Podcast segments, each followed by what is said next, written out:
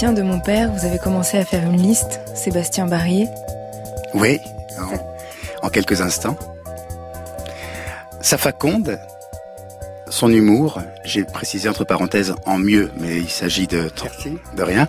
Il s'agit de transformer forcément ce qu'on hérite de nos parents. Il faut dire que Claude Barrier, votre père, est à côté. A fait sa propre liste, mais est à côté de vous. Tout à fait, je ne me permettrai pas de railler son humour en dehors de, sa présence physique. J'ai mis son côté éducateur spécialisé, peut-être que j'en ai gardé un peu. Son côté curé, curé peut-être en parlerons-nous qu'il aurait dû être. Son grand nez, sa minceur, sa mélancolie, j'ai mis un point d'interrogation. Le prénom de mon fils, parce que je me suis toujours dit depuis que je suis jeune adulte que mon fils porterait le nom de son père, qui est Abel. Mais comme je ne suis pas encore père, il y a un point d'interrogation.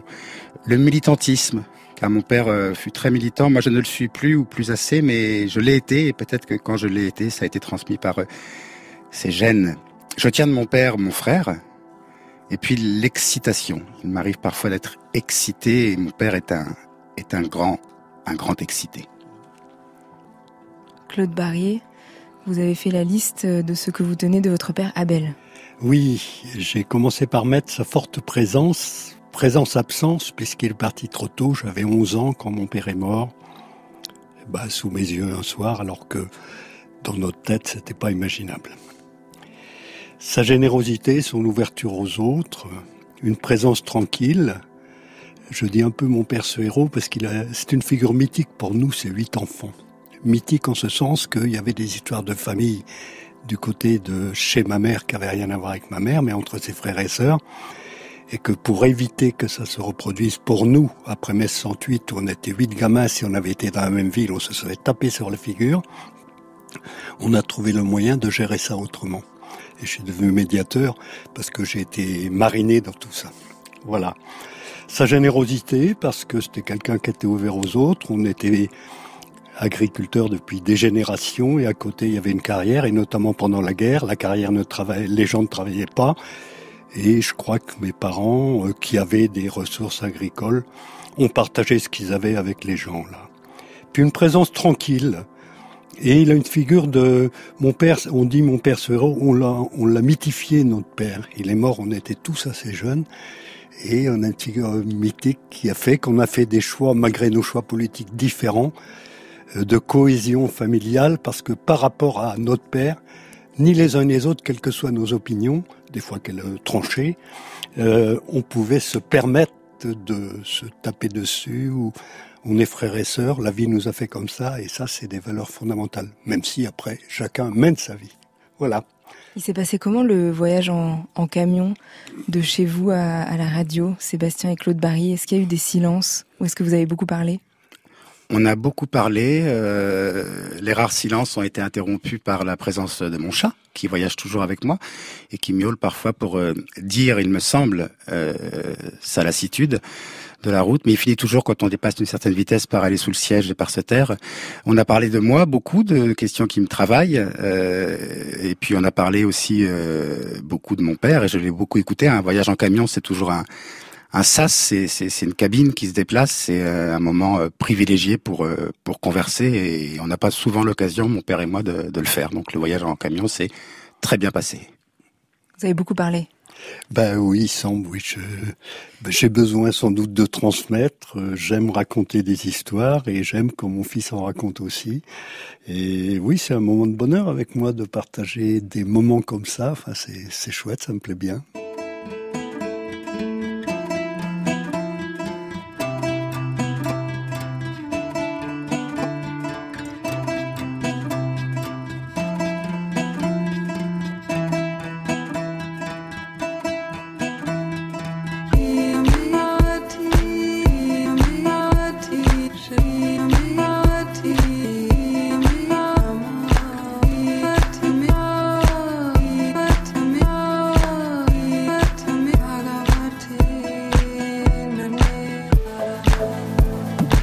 Pense que les intellectuels euh, et les artistes, euh, tout, le monde le sait, euh, aiment spécialement les chats. Pourquoi vous avez l'air d'en douter? Regardez Baudelaire, tous les autres, c'était vraiment, ils avaient l'amour du chat. Non, il y a une manière de comprendre cette beauté-là. cette perfection sur Terre. Il faut une énorme patience. Il faut la patience de vivre. Et ça, les chats ont cette patience de vivre. Cette longue attente comme ça. Des jours qui se suivent. Et qui se ressemblent. Puisqu'ils dépendent de vous. C'est vous qui faites vos jours et les chats, c'est la même chose.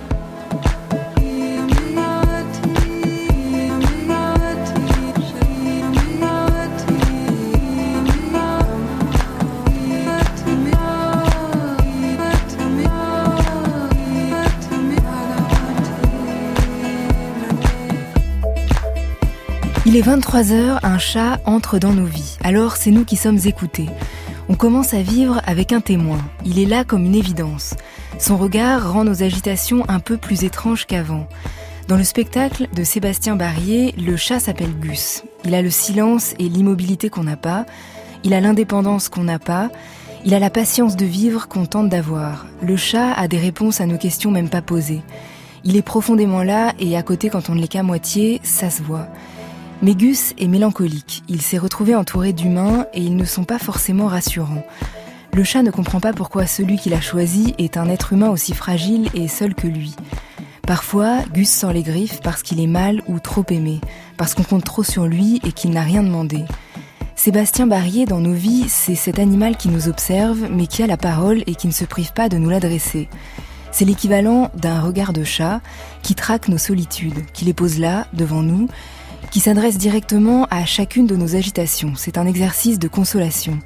Sébastien Barrier entre dans nos vies, alors nous sommes écoutés, on vit avec un témoin. Il est là comme une évidence et le temps qui passe n'a plus le même poids. Comme dans les yeux du chat, on oublie quelques instants que la vie finira.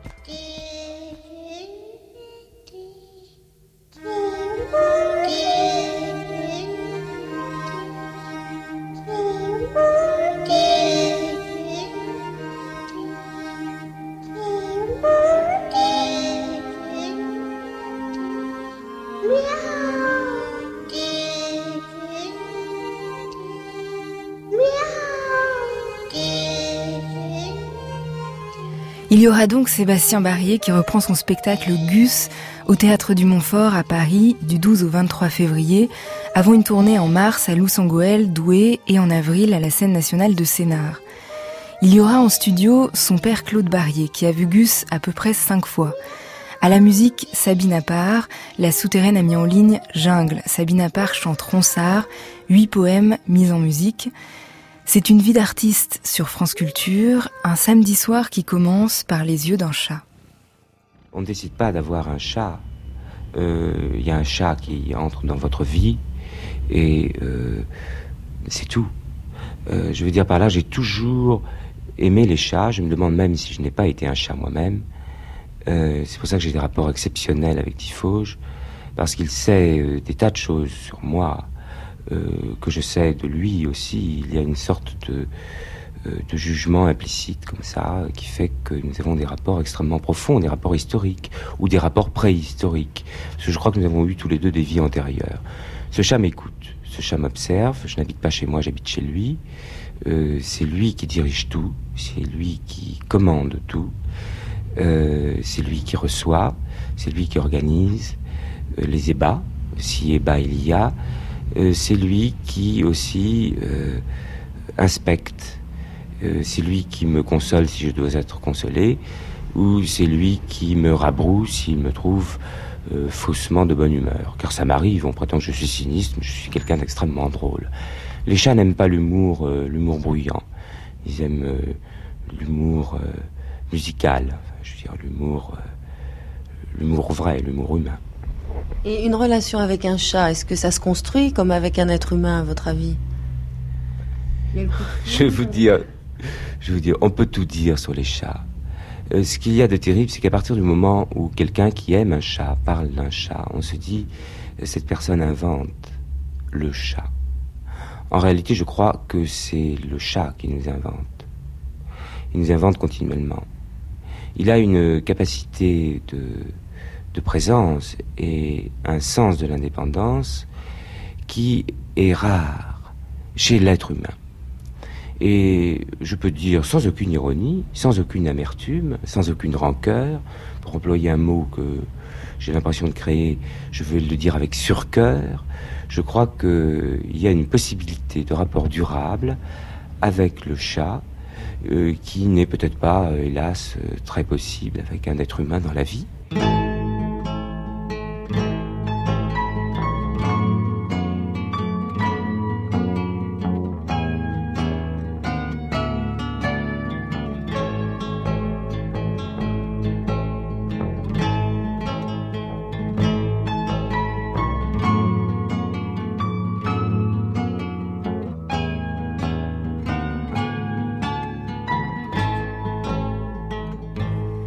Sébastien Barrier, comment ça entre dans une vie un chat?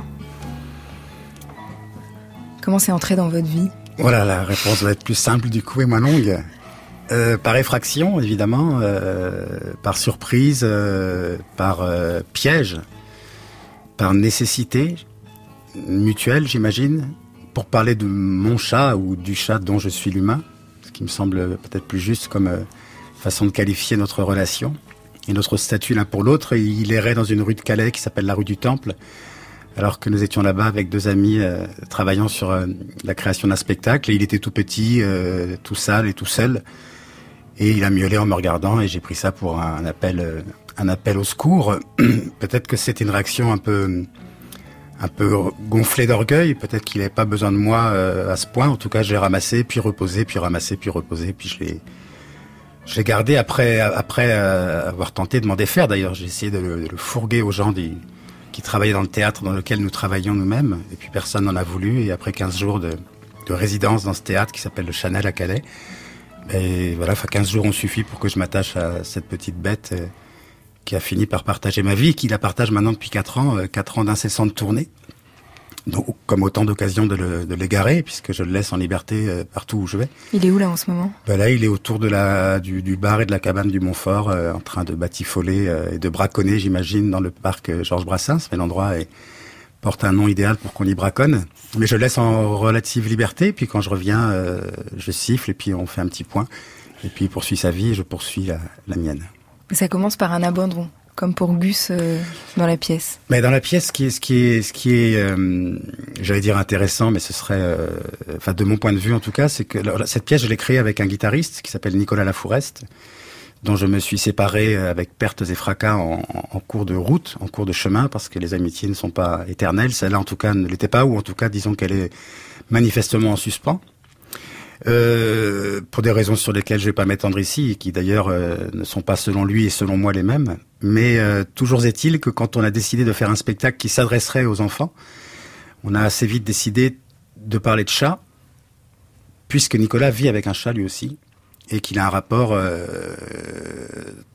il entretient un rapport très très proche à cet animal, mais un rapport un peu étrange.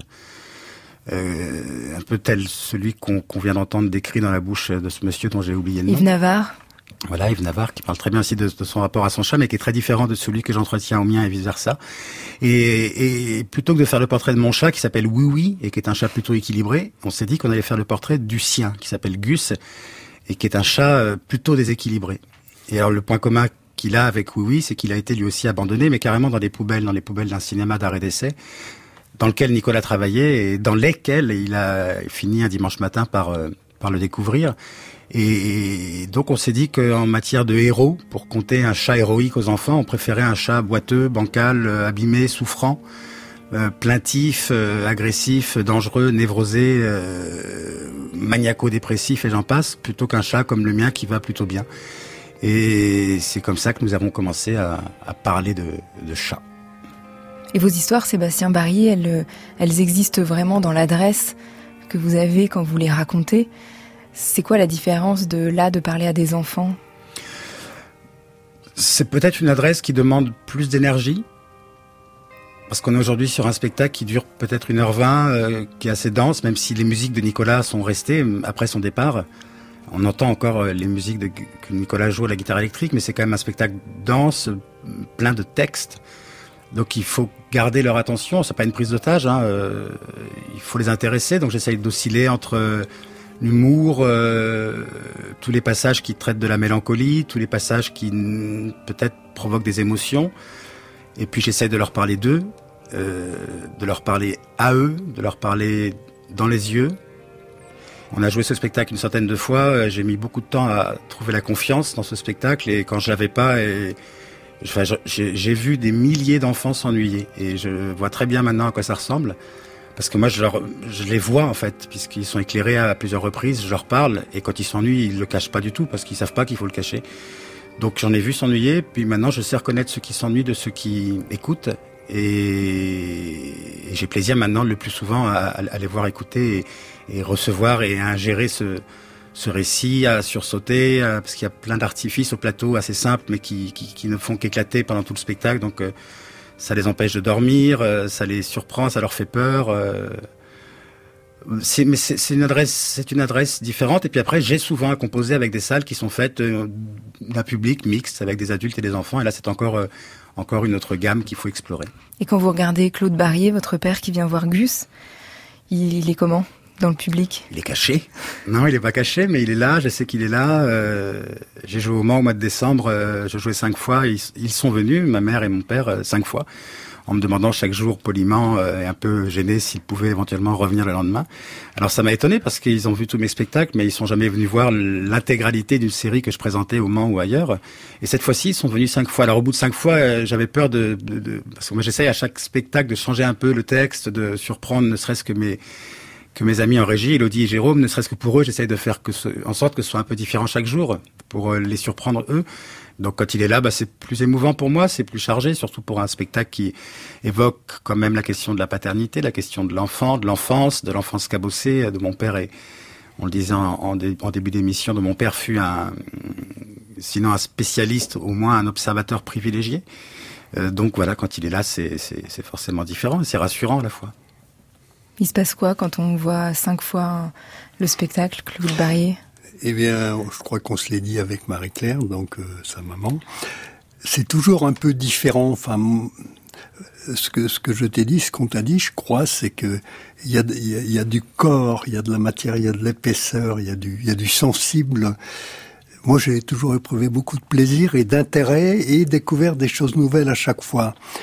Et euh, je pense que les spectateurs qui étaient là, pour ce que j'en ai vu, euh, aussi ont été accrochés par ceci ou par cela. Et euh, c'est pas une bluette, c'est pas qu'une fable. Enfin, il y a y a une épaisseur humaine euh, qui me plaît bien et bah, je suis peut-être aussi un petit peu content de voir que tu peux euh, que notre fils peut euh, faire ressentir cela à un public et je trouve que c'est beau ça.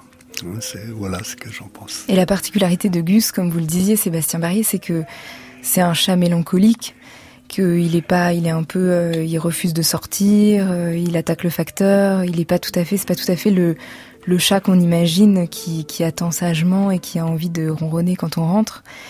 Euh, il mange ses poils pour montrer qu'il est bien déprimé. C'est quoi cette mélancolie qui traverse Gus? Elle vient d'où? C'est compliqué d'identifier précisément la source de cette mélancolie. L'autre jour, il y a un directeur de théâtre qui a vu le spectacle euh, en, septembre à Toulouse et qui m'a dit il y a un problème d'adresse. Ça voulait dire selon lui qu'on ne savait pas qui parle. Il se trouve que c'est un soir où moi j'étais en perte totale de confiance, donc je pense que le problème d'adresse c'est peut-être euh, avéré beaucoup plus visible ce soir-là, où est devenu un problème. Parce que je crois que la question de l'adresse tournante, euh, je pense pas que ça doit être un problème. Moi-même, parfois dans le spectacle, je sais plus qui parle. J'essaye de pas mettre toute ma mélancolie au service de ce personnage euh, de Félidé. J'essaye surtout de pas balancer à, à, des gamins en pleine poire euh, mon état dépressif passager. Euh, on a travaillé avec Nicolas. Moi, j'écrivais des textes. Nicolas faisait des musiques. Forcément, les textes sont complètement influencés. Et, ce n'est pas Sabine qu'on va entendre jouer tout à l'heure qui, j'imagine, dira le contraire. Mais les textes sont complètement. La manière de dire un texte, pour moi, est, complètement bousculée, chamboulée, bouleversée par la musique qui va l'accompagner. Donc, est-ce que ce ne serait pas le caractère mélancolique de la musique de Nicolas qui, aura, qui aurait fini par donner cette couleur au spectacle? Est-ce que c'est ma propre mélancolie? Est-ce que c'est un peu celle de mon père? Est-ce que pourquoi Gus, ce chat dans la vraie vie, c'est-à-dire le chat de Nicolas, pourquoi est-il si particulier? C'est sans doute aussi parce qu'il a vécu dix ans avec son maître. Donc, euh, d'où vient l'origine de cette mélancolie? C'est difficile à dire. En tout cas, comme mon père dit de manière peut-être un peu mayonnaise et très, très mignonne, c'est pas une bluette, ça veut dire c'est pas c'est pas un conte guimauve quoi, bourré de guimauve. On avait envie de s'adresser aux enfants avec des, des problèmes dont on espère qu'ils n'auront pas à les traverser. Autrement dit, ces problèmes de mélancolie, de dépression, de tristesse passagère. Mais c'était des questions qui étaient, qui étaient récurrentes dans nos histoires à Nicolas et à moi. Donc on s'est dit, on va leur parler de, de, ça, on va leur parler de ce mal-être qui parfois nous habite et à travers la figure d'un chat. Alors j'aurais pas édulcoré le propos en disant, mais rassurez-vous, on rigole aussi, mais ceci dit, rassurez-vous, on rigole aussi. Est-ce que vous avez la même façon d'être mélancolique tous les deux? Mon père et moi? Hmm. bah, La mélancolie en, terme plus ou moins médical, je connaissais pas. Elle m'est tombée dessus un après-midi en sortant d'un film, je me souviens plus.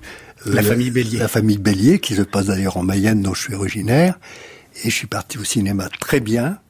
Et en sortant, j'ai téléphoné à Marie-Claire, ma femme, pour lui dire je décompense complètement. Alors bon, euh, ça m'est tombé dessus. Et j'ai dû faire avec. Et sérieusement. Mais d'abord, euh, j'ai eu la chance de pouvoir l'identifier. Bon, je me suis occupé d'enfants en situation de détresse et de ces choses-là. Et je dirais que j'ai eu la chance pour moi de ne pas dire que ça n'arrive qu'aux autres. Mais je pensais bien que ça arrivait surtout aux autres et que ça m'arriverait sur... Enfin, j'avais pas idée que ça pouvait m'atteindre. Hein. Alors ben, cette mélancolie m'a saisi comme ça. Je ne sais pas comment toi elle est venue, mais moi, enfin, je sais aussi que je t'ai fait et j'ai fait à mon entourage un drôle de choc. Enfin, c'était pas là non plus une bluette, c'était pas de la rigolade et se reconnaître atteint d'une affection euh, mentale et devoir prendre les moyens de me protéger de moi-même, ça a été, euh, je dirais, un parcours d'humilité, humanité pour moi aussi. Euh, ces affaires-là, si on ne meurt pas tout de suite, on peut peut-être en faire quelque chose, mais on fait comme on peut. Mais enfin, quand on a un entourage aussi qui est plus que bienveillant, et puis que, bah, effectivement, on, peut reconnaître pour soi et pas penser qu'on est le, le cadeau le plus costaud du monde, ça peut aider.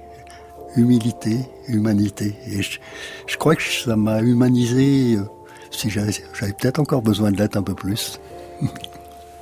Sébastien Barrier Eh ben moi j'ai eu la chance de ne pas voir la famille Bélier, donc euh, je m'apprête à le faire. Il faut absolument que je regarde ce film. Ça a l'air dangereux. ça a l'air dangereux, et pourtant ça, l'affiche a l'air un peu innocente. Et en plus, ce qui est, ce qui est drôle, si j'ose dire, c'est que ça a été tourné dans les, en Mayenne, autrement dit dans dans le pays euh, natal de mon père et de sa famille. Euh. Mais pourtant, à la fin, elle chante, tout va bien. Ah oui, mais tout va bien. Moi, j'allais, j'allais tout, tout à fait bien jusqu'à dix minutes avant la fin. Et j'ai décompensé. Euh, m'a fallu un grand travail pour essayer de comprendre ce qui m'arrivait.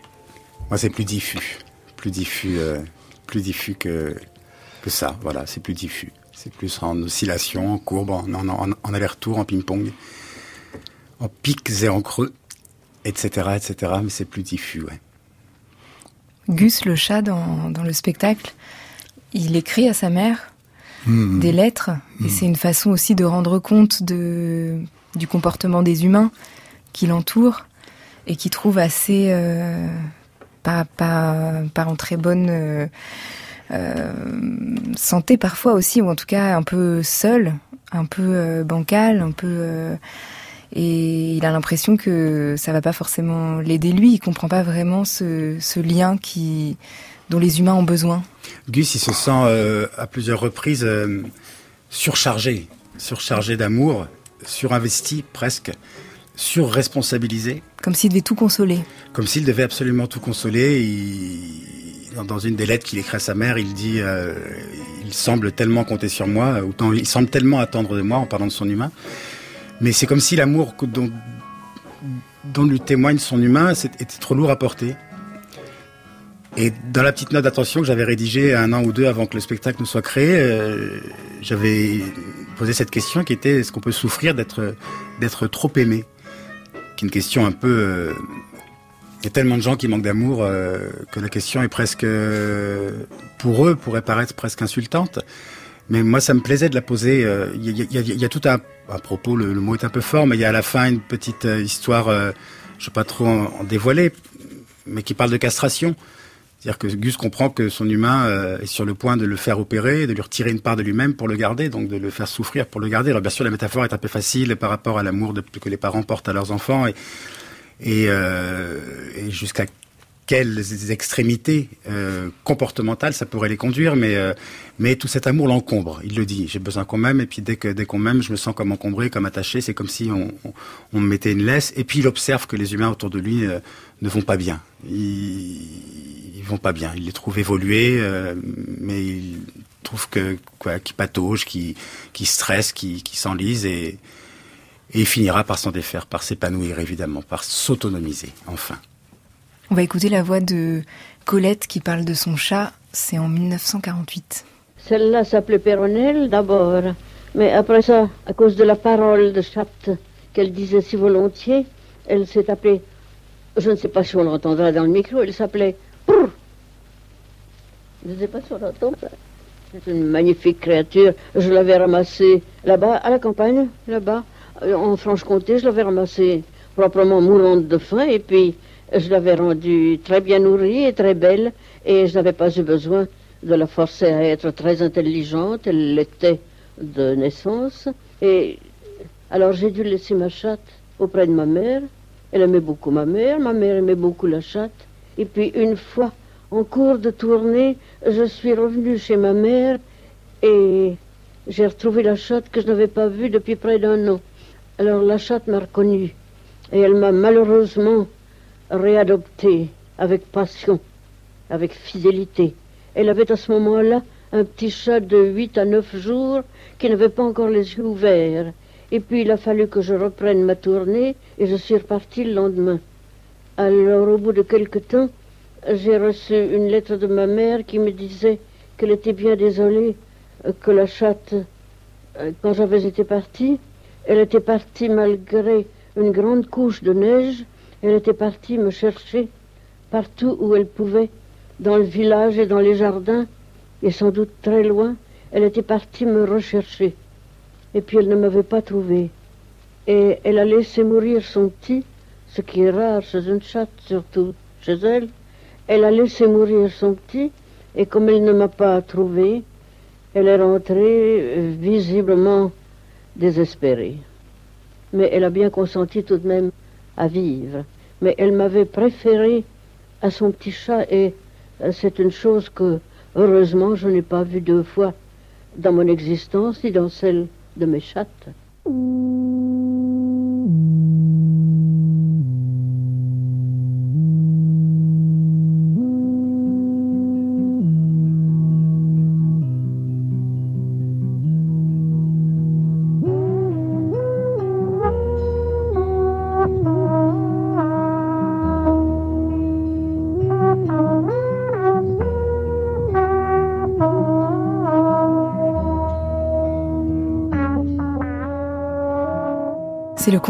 Gus, là, c'est le, chat qui va retrouver son être humain. Ça parle aussi de confiance, Gus. Il y a d'ailleurs un exercice de confiance avec euh, un des enfants euh, qui attrape un ballon euh, que vous allez faire éclater. Et il est juste derrière le ballon, donc il faut qu'il ait très confiance en vous. Et vous dites, la seule personne que j'ai touchée, t'inquiète pas, c'est mon père. C'est vrai? Et eh oui, et eh oui euh, Sophie Saint-Digne m'a pris comme victime pour régler ses problèmes. Non, je blague. Vous avez fait trop confiance. C'est vrai. Un jour, il m'a coupé le bout du doigt avec son fouet. Il faut dire à ma décharge que c'était euh, c'était les premières d'un spectacle qui se passait il y a 20 ans euh, dans la rue de manière extrêmement sauvage et auquel déjà mes parents étaient gentiment venus assister. Et à l'époque, je faisais la manche et j'avais du mal à, arrêter trois personnes. Donc quand, quand j'en avais deux qui s'arrêtaient bienveillantes, et le porte-monnaie bien rempli. Euh, c'était déjà pour moi une grande victoire. Donc ils, étaient là au tout début et c'est vrai qu'un jour je l'ai fouetté. Donc je dis ça aux enfants et j'ajoute pour continuer et achever de rassurer l'enfant. Mais je te rassure, s'il est touché mon père, c'était sans doute pas un, hasard. Mais effectivement, il y a tout un tout un passage. Bon, ça c'est un, un, peu des ce sont un peu des choses récurrentes chez moi, mais sur la confiance, parce que je dis aussi à l'enfant, tu sais, moi-même en ce moment, j'ai pas confiance en moi, mais toi, il faut par contre que tu parviennes à, à me faire confiance. Et je lui dis même la chose la plus difficile techniquement que tu vas avoir à faire. Et il sait toujours pas de quoi il s'agit. Il sait toujours pas que je vais bientôt brandir un fouet de 3 mètres en cuir euh, qui crée une détonation euh, absolument euh, effrayante.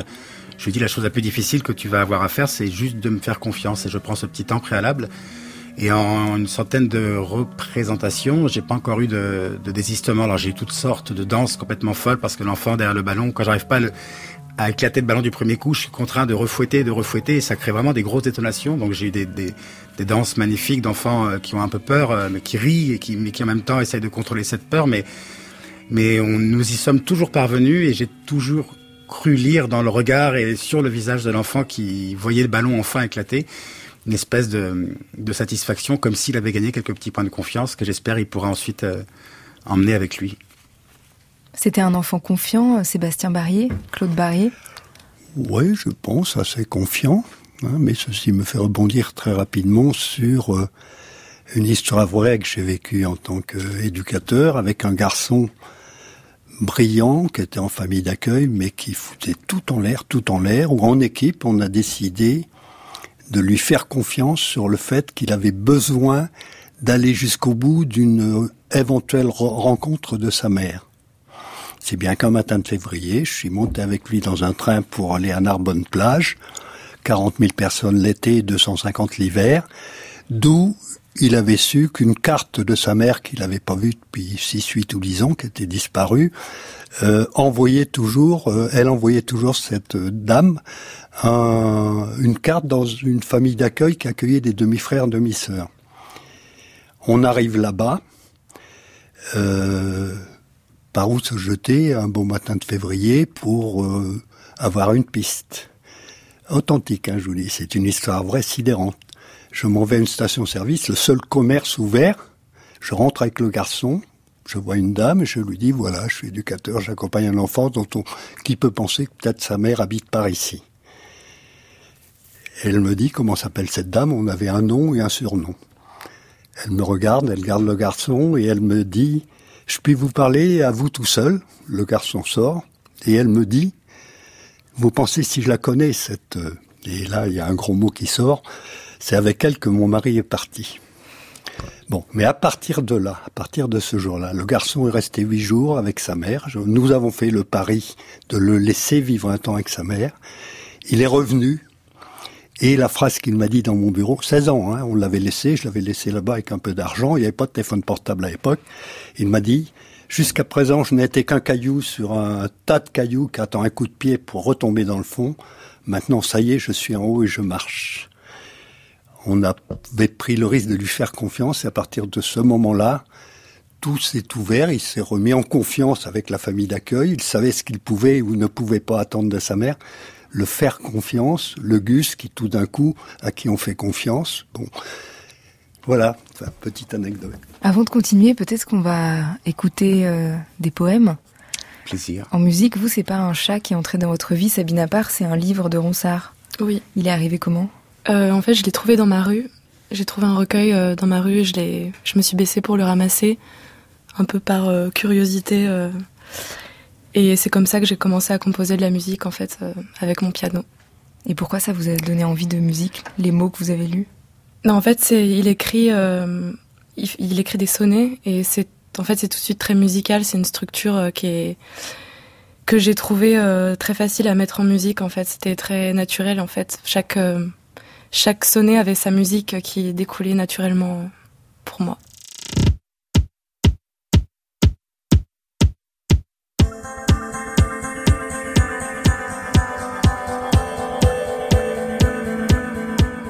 Le chat prend le poisson rouge entre ses dents et il le remet dans le bocal.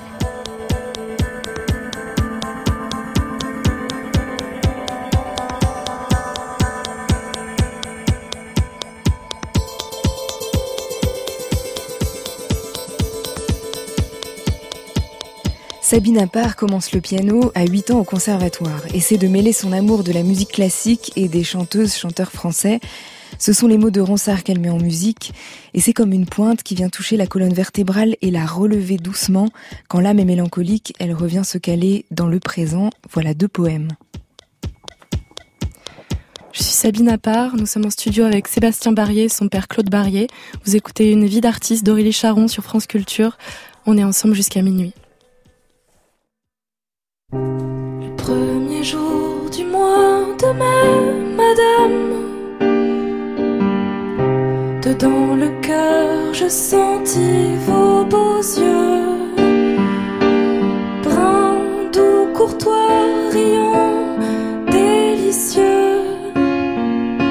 Qui d'un glaçon ferait naître une flamme.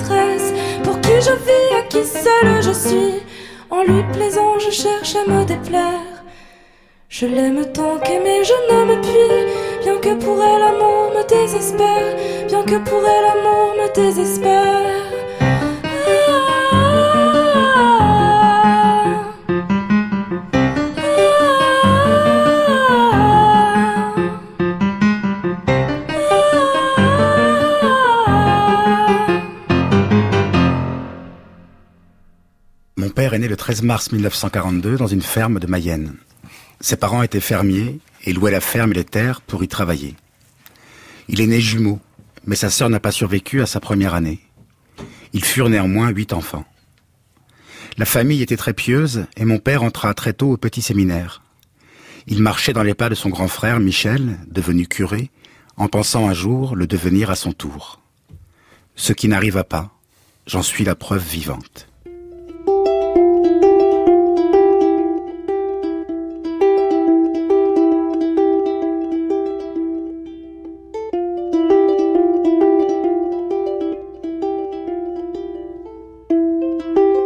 C'est le tout début d'une petite biographie improvisée pour votre père, Sébastien Barrier, que vous nous avez envoyé. Qu'est-ce qui vous a fait euh, abandonner le séminaire, Claude Barrier? Vous Euh, n'étiez pas tout à fait d'accord tous les deux? Ah ben moi ma, ma version je la tiens puisque c'est moi qui l'ai c'est moi-même qui l'ai vécu. Tout en étant euh, très croyant et étant avec des parents qui vivaient ce qu'ils croyaient, j'ai eu peur pour moi que de trop vite me conformer et de faire le job correctement, mais j'ai eu plus envie d'aller vérifier au grand air euh, si je pouvais pas vivre ça autrement avec d'autres personnes, notamment en commençant par un travail de manœuvre dans le bâtiment, mettant une pause dans mes années après quatre années de grand séminaire, mettant, faisant une pause et un temps de réflexion, au terme de quoi je me suis plus engagé dans l'action syndicale, j'allais dire comme papa. Et bah, à partir de là, j'ai pris différentes bifurcations. Et puis, quand sont arrivés les enfants, j'ai été amené à changer de métier. Et, voilà. Et maintenant, je suis plutôt très en interrogation par rapport à cette question de, de l'au-delà. Respectueux des croyances, mais très en interrogation. Et dans la liste que vous avez faite, euh, Sébastien Barrier, de ce que je tiens de mon père, il y avait son côté curé. Oui, parce que alors je ne sais pas s'il a un côté curé, mais peut-être dans parce qu'en tout cas moi j'ai toujours su qu'il aurait dû l'être, enfin qu'il était parti pour l'être. Si il fait des grimaces à côté, de belles, de belles et tendres grimaces, j'ai toujours su que son frère l'était, ce qui est incontestable. Et, euh, et je me suis souvent retrouvé dans mes spectacles à me dire mais tiens c'est marrant euh, cette communauté de personnes euh, réunies face à moi. euh, euh, auquel je suis en train de, de parler, que je suis en train de, réunir, que j'ai quand on me demandait d'écrire euh, mes premiers spectacles étaient s'étant improvisés dans la rue à un moment. C'est quelqu'un qui m'a dit il y a, peut-être 15 ans de cela, ah, ce que tu fais, c'est une célébration du présent. Jamais j'aurais pensé les choses euh, avec de tels mots, mais ça m'a ça m'allait vraiment bien quand on m'a dit ça. J'ai pris ça d'abord, je me suis dit mais quel quel beau compliment, puis après je me suis dit mais quel beau métier finalement. Si je suis en train de célébrer le présent, euh, c'est super, je suis à ma place et je veux continuer. Euh, et c'était des spectacles beaucoup beaucoup moins écrits, des très improvisés, qui encore une fois se tenaient le plus souvent dans la rue, où je faisais un groupe qui n'avait pas prévu de venir. Quand je faisais la manche, c'était aussi souvent sur les parvis des églises, parce que ce sont des endroits propices à la réunion d'êtres humains ensemble. Et donc depuis depuis ces, ces années-là, je me suis toujours dit qu'il y avait forcément des choses communes entre le, la fonction, le métier de curé et, et le mien. Et j'ai continué à filer la métaphore et et alors je me prends pas pour un curé. Euh, Moi-même, j'ai pas, je, je, je, suis pas allé au, au, au, séminaire, ni au petit, ni au, ni au grand. Nos parents nous ont proposé à mon frère et moi d'aller au catéchisme si on le voulait au Mans, mais on pas a, baptisé. Pas baptisé, bien sûr. Mais nous avons tous les deux décliné. On allait faire un tour là-bas, voir un peu à quoi ça ressemblait, puis on a dit non merci, on va plutôt continuer à, faire les trucs entre nous, de manière laïque. Mais, euh, mais quand même, pour moi, il y, a y a, quelque chose dans les prises de parole qui ressemble à, au travail d'un curé. Il y a quelque chose autour de la parole qui est très fort aussi, j'ai l'impression, dans la famille, parce que quand vous êtes arrivé, on a tout de suite parlé de euh, est-ce qu'on parlera beaucoup, est-ce qu'il y aura des silences, ou en tout cas la parole, elle est, elle est au cœur de, de, de votre relation, j'ai l'impression. Et vous, euh, je crois, Sébastien Barrier, quand vous étiez enfant, euh, vous parliez trop, ou en tout cas, les, pas, pas trop, mais les, les mots, se, vous étiez un peu bègue. Les mots, ils se s'entrechoquaient parce qu'il y avait une urgence de dire qui peut-être les faisait sortir tous trop vite et tous coller euh, les uns aux autres. Dans la parole, il y a quelque chose... J'ai l'impression, je sais pas euh, comment ça s'est transmis entre vous, comment ça s'est partagé au fil des années, mais c'est aussi le cœur de vos spectacles. Euh, ouais. Au-delà de voilà cette célébration, de, de la parole qui est, qui est, transmise, il y a quelque chose de fort autour de, de ça.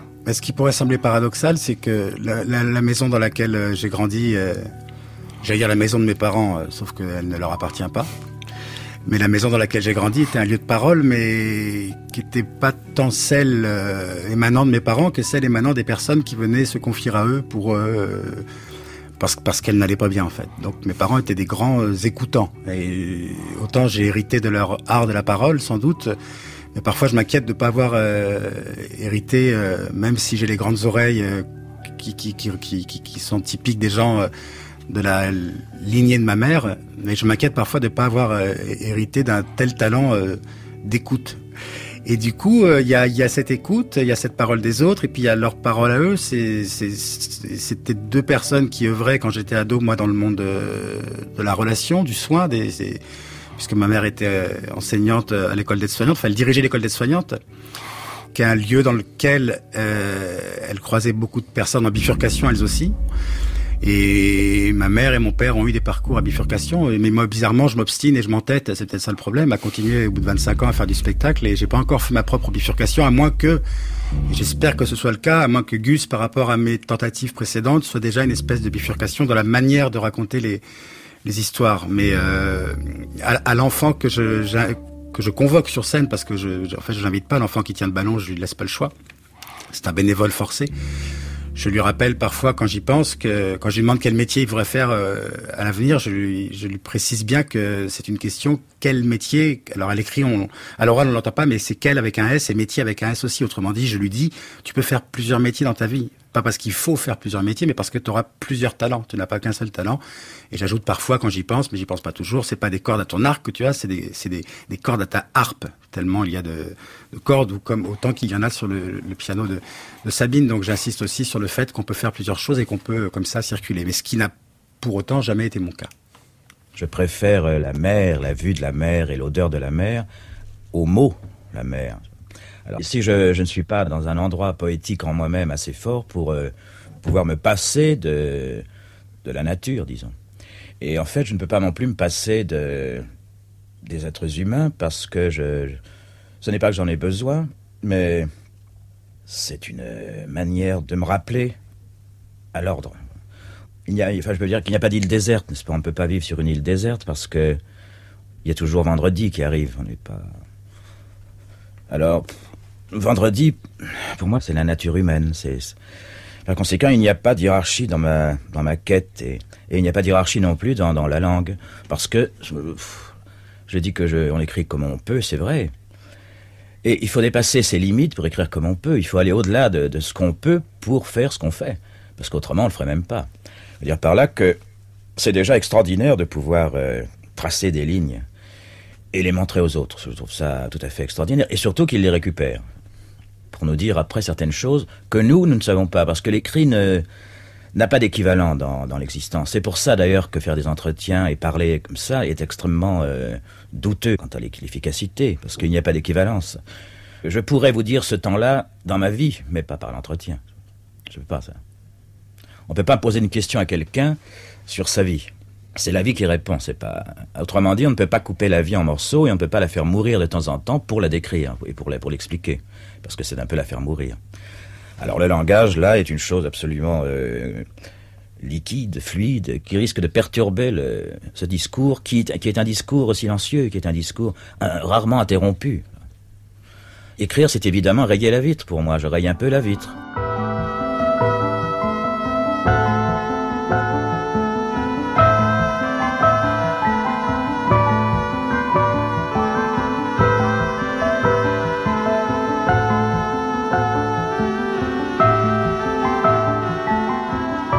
Vous avez reconnu la voix de Georges Perros, Sébastien Barrier, quand il parle de comment se saisir de la vie dans le langage, dans l'écriture. Il dit c'est la vie qui répond, on peut pas la couper en morceaux, on peut pas. Comment vous vous, vous saisissez de de la vie justement parce que dans vos spectacles il y a beaucoup de de fiction mais beaucoup de choses réelles. Vous, vous, travaillez aussi avec le, le présent. Vous parliez toujours tout à l'heure de confiance. Le spectacle, j'imagine, est différent si on l'a ou si on l'a pas. Comment euh, on se saisit de, de, la vie en la laissant au centre sans trop l'abîmer? Ben, J'aimerais bien le savoir, surtout en ce moment. Quand, quand je parlais de, célébration du présent, c'était en fait un, un, moment où je me mettais euh, en disposition, en public, d'être attentif à tout ce qui survenait. Et j'arrivais, aidé de ce petit bagage de paroles que mes parents m'avaient euh, transmis, j'arrivais à en faire euh, matière à texte, qui ne finissait jamais par s'écrire, c'est-à-dire ni par se fixer, ni par euh, se retrouver un jour couché sur le papier. Après, il y a eu, dans la, continuité de mon parcours, il y a eu d'autres étapes intermédiaires où j'étais entre l'écriture et puis euh, l'oralité, où j'étais euh, dans les tentatives orales qui finissaient par prise de notes, par faire une espèce de texte, où j'étais dans une recherche perpétuelle à chaque représentation. Alors je dis pas que je suis un chercheur fou, je dis juste que j'ai pas le courage de travailler entre deux spectacles et que du coup je ne travaille que pendant le spectacle. Et ça a ses limites en fait, et ça a aussi ses avantages. Mais du coup, cette euh, cette façon de faire me permettait à un moment d'avoir un texte ultra précis en tête, enfin complexe pour moi en tout cas, et précis, plus précis que si je, je ne l'avais écrit et appris par cœur, puisque j'avais écrit par cœur en le disant. Et puis après, j'avais il y a d'autres étapes où je, ce texte-là, j'en m'en débarrassais en cours de route, et puis j'en trouvais un autre, et c'est assez assez compliqué. Puis là, Gus, c'est une autre étape dans ma vie, donc euh, peut-être peut-être que c'est en cela qu'il y a une petite bifurcation, c'est que j'ai euh, eu l'impression d'écrire avant de avant de jouer. Mais on a répété en public. Donc on a répété pendant un an euh, au contact de, au contact, comme si on était dans un laboratoire, mais euh, en présence, devrais-je dire, d'enfants, pour faire émerger cette parole. Et puis entre ces, ces séances de recherche un peu in vivo, en direct, devant des enfants qui, pour certains, ont vu des, des choses plus qu'inabouties, et merci encore à eux d'avoir supporté cela. Ben, il y a un texte qui est arrivé. Voilà. Après, écrire comme Perros, euh, même si, même si chez Perros, alors j'adore écrire, écrire, c'est un peu rayer la vitre, enfin finir il vient de dire des choses tellement essentielles et finir par dire écrire c'est un peu rayer la vitre. J'adore évidemment. Et puis quand j'entends Perros, moi j'entends son fils. J'ai pas connu euh, le père, mais je connais le fils et, ils ont une voix tellement proche que c'est toujours une, une émotion euh, euh, redoublée de, de l'entendre. Mais mais Perros écrivait lui. On, on sait que ça lui coûtait parce qu'il le raconte aussi que ça lui coûtait. On sait que ça sortait pas tout le temps. On sait qu'il écrivait par bribes, par notes, ce qui me fascine d'ailleurs dans sa manière d'écrire et me rassure parfois un peu aussi. On sait que c'était c'était difficile d'écrire pour lui, mais sauf que lui, il, il parvenait. Moi, je, je c'est pour ça quand j'ai commencé cette réponse, peut-être qui va finir par être un peu trop longue maintenant, par j'aimerais bien le savoir, c'est que sincèrement, je ne le sais pas encore et Et ce sont les questions auxquelles je vais me confronter dans les, dans les prochaines années de mon, de mon existence. Sabine à part, c'est quoi un prodigieux cafard? C'est. C'est le titre du prochain morceau. C'est une sorte mais- de capture de la mélancolie, euh, ce morceau. C'est. Il m'est venu en deux minutes. hein. Donc, euh, c'est c'est- ouais, c'est une, c'est une forme de capture d'un sentiment global euh, qui oscille entre euh, une joie et une, une tristesse, en fait. C'est un tango, donc euh, voilà. Peut-être que ça, fait, ça fera écho à votre, euh, la mélancolie dont on parlait. Cette oui, de oui. Et- Je me dis, mais qui a préparé cette émission? Comment de telles coïncidences peuvent-elles surgir dans le studio? Et je viens de comprendre que tout cela est, est préparé en fait. Mais j'ai hâte d'entendre ça. Un prodigieux cafard, donc. Sabine à part. On a été rejoint par deux musiciens. Je suis accompagnée de Sébastien Gastine à la contrebasse et Bastien Bonnefond à la batterie. Prodigieux cafard, errant dans le noir, me prenant le dard, sans le moindre égard, fabuleux ennui, qui meurt et qui lui, comme un pissenlit, qu'on cueille la nuit. Cafard ennui, brouillard mélancolie, terribles amis,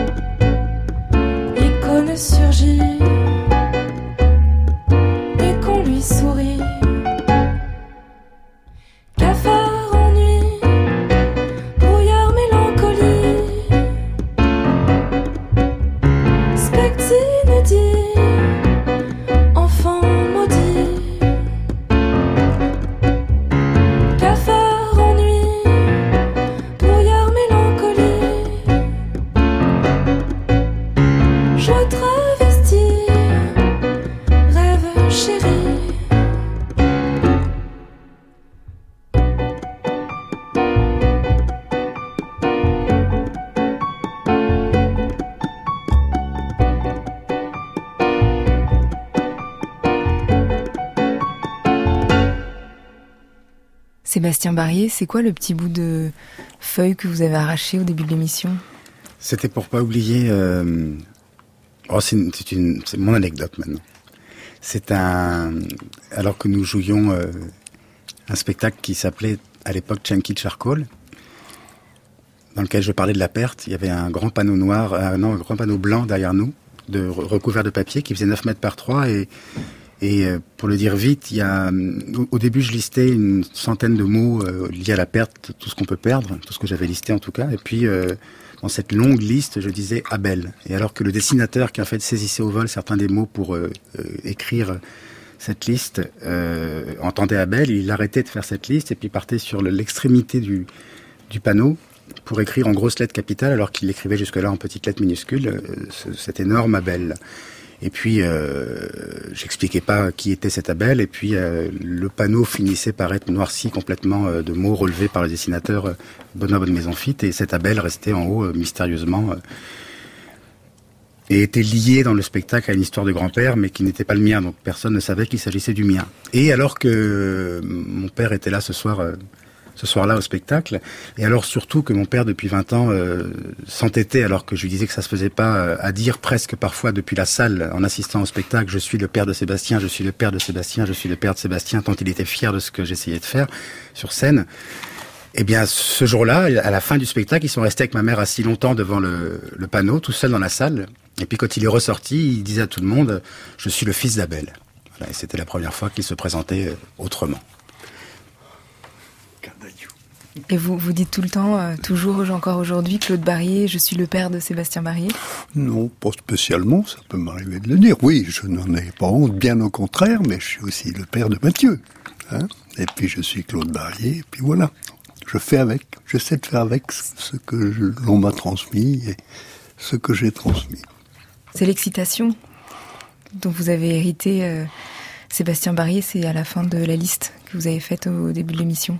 Bah là, je l'ai briefé, alors du coup, il paraît pas excité, mais euh, mais tout à l'heure encore au restaurant, quand, ce midi, je lui ai demandé quelques précisions euh, en pensant à ce moment qu'on passera ensemble, mais aussi à, à, ma vie en, général, puisqu'il y a plein de, de, de, non pas de zones d'ombre, mais de choses que j'ignore. Ils sont huit frères et sœurs, donc il y a évidemment des histoires qui sont qui s'étirent et sont complexes mais je voyais partie dans, dans, dans, un grand récit euh, que j'écoutais bien sûr et qui me passionne puisqu'il me concerne au premier plan. Mais je voyais son, son excitation, mais il est très excité dès qu'il est en présence euh, d'un tout petit auditoire. Et là, nous suffisons largement, euh, nous suffirions largement euh, à déclencher cette excitation. Donc oui, j'en suis parfois moi aussi habité ou parfois disons qu'elle m'envahit aussi. Et je pense que je tiens plutôt ça de lui que de que de ma mère. Donc finalement, vous savez écouter, Sébastien Barrier? Mais j'apprends.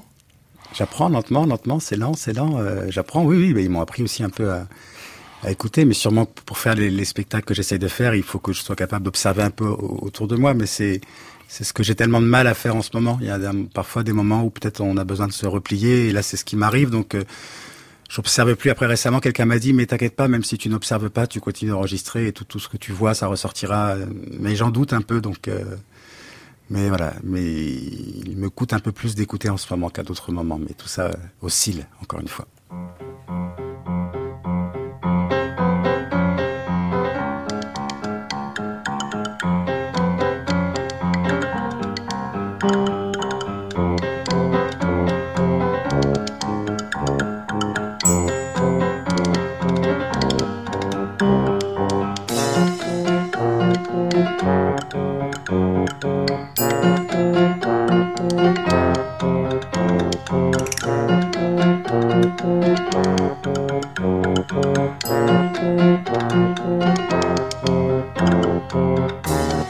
Sera parti d'un chat qui entre dans nos vies pour traquer la solitude et la mélancolie des humains qui l'entourent. Sébastien Barrier, le spectacle s'appelle Gus. C'est au théâtre du Montfort à Paris du 12 au 23 février et puis en tournée en mars à Luxembourg, à Douai, en avril à la scène nationale de Sénart. Sabine Appart, la souterraine a mis en ligne Jungle, Sabine Appart chante Ronsard, huit poèmes mis en musique qu'on peut écouter. Avant la nuit, je dis merci à Inès Duperron pour la préparation de l'émission. Merci à Lionel Quentin pour la réalisation et à la technique ce soir. Merci à Philippe Mercher et Fabien Capel. Vous allez rentrer en camion tous les deux, Sébastien et Claude Barrier non, je vais le mettre à la gare. Je vais le ah. déposer demain au train et il va partir euh, retrouver ma mère. Ce sera un voyage silencieux. Ouais, bah, j'espère pour ces gens qui vont partager le wagon avec lui. moi, je reste au Montfort, je reste au Montfort. Merci de ta compréhension, mon fils. Vous écoutez France Culture, il est presque minuit. Dans quelques instants, ce sera demain, ce sera dimanche et ce sera l'heure des nuits.